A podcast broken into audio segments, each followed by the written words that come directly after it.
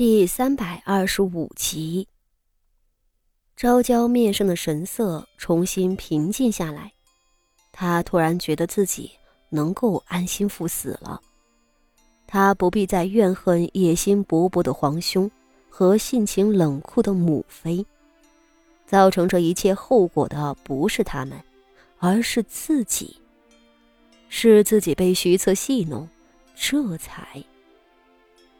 自己的一生还真是个笑话啊！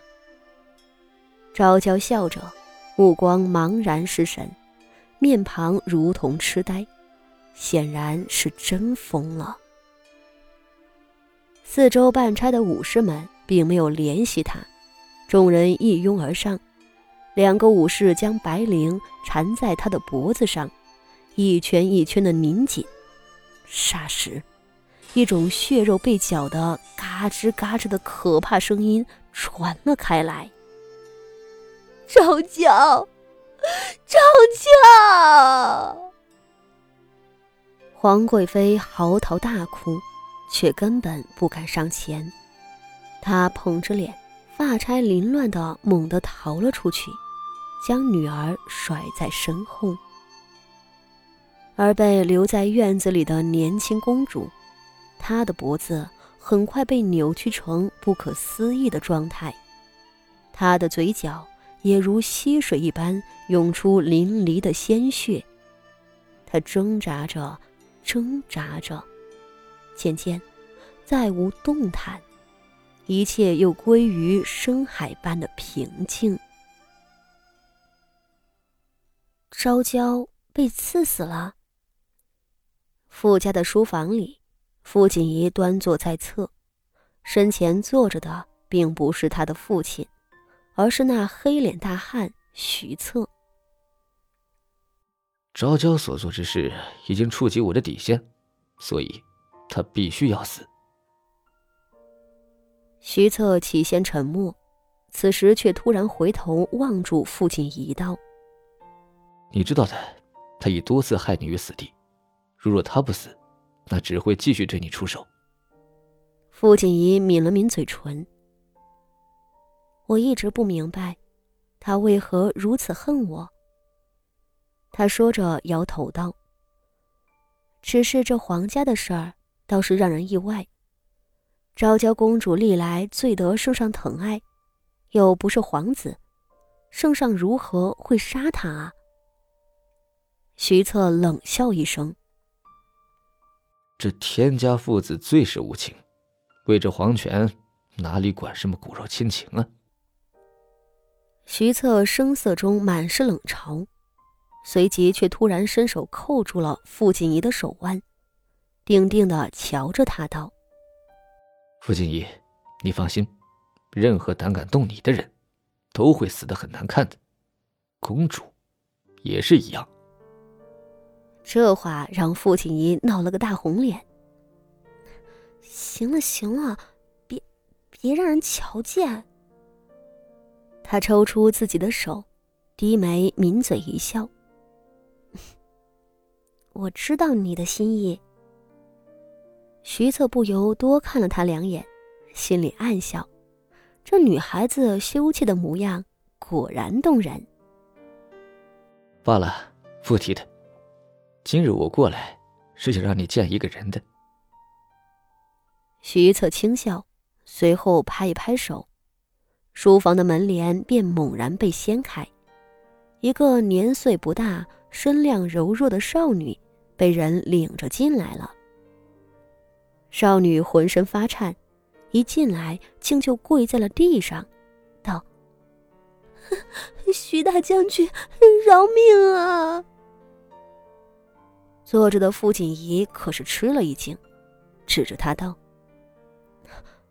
怎么是你，梅公主？”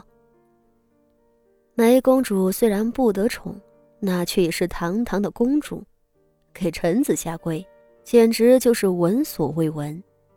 可此时的梅公主非但跪着，还吓得浑身发抖，求饶不止：“荣安县主。”求县主替我向将军说一句好话吧。梅公主见着傅锦仪，仿佛抓住了稻草，忙又朝他磕头道：“ 求县主开恩，让将军留我一条贱命吧。”傅锦仪吃惊的看着他，随后又费解的看向徐策，道：“这究竟是怎么了？”徐策静静坐着，面上冷漠沉肃。半晌，他伸手指着梅公主道：“锦衣，她已经不是公主了，你日后也不必向她多礼。她因着昭娇越制一事也受到牵连，被圣上褫夺了封位。”只留下了性命罢了，便是如此，也是太子殿下开了恩，没有上书谏言，让圣上赐死。傅锦衣瞪大了眼睛。牵连。他叹了一口气，看着梅公主道：“啊，不成想，你身为皇室血脉，龙子凤孙，竟也落到如此田地啊！”你依附昭娇存活，昭娇获罪后，怕是一度想要立你顶罪，你又有把柄被人家捏在手中，这才不得不搅这一趟浑水吧？傅锦仪看着落魄的梅公主，不禁心有戚戚。他倒不会同情一个正帝，只是感叹皇室斗争如此残酷，而自身也被卷入党争。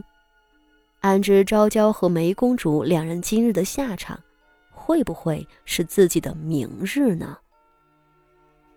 梅公主显然是这一次凤钗风波的牺牲品，也是政治斗争的失败者。她放下了所有的自尊，向自己的敌人徐家求饶，只求保住一条命。也是啊，那昭娇公主最后都被赐死。遑论没有依靠、身份卑微的梅公主呢？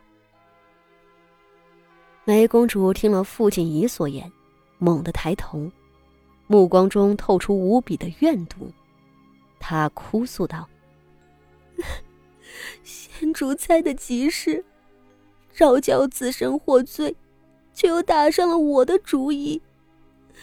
可怜我那出身卑微的母妃。”被他和皇贵妃娘娘捏在手中，我若不从，我母妃便要身首异处了。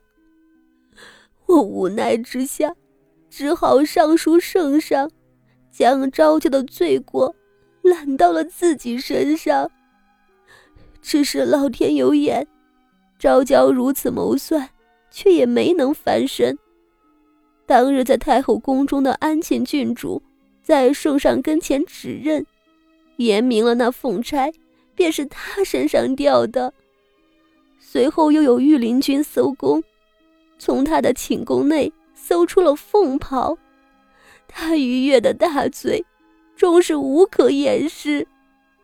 只是，只是即便如此，我因着助纣为虐，欺君罔上，被父皇。褫夺了封位，他说着，一臂哀哀哭泣不止。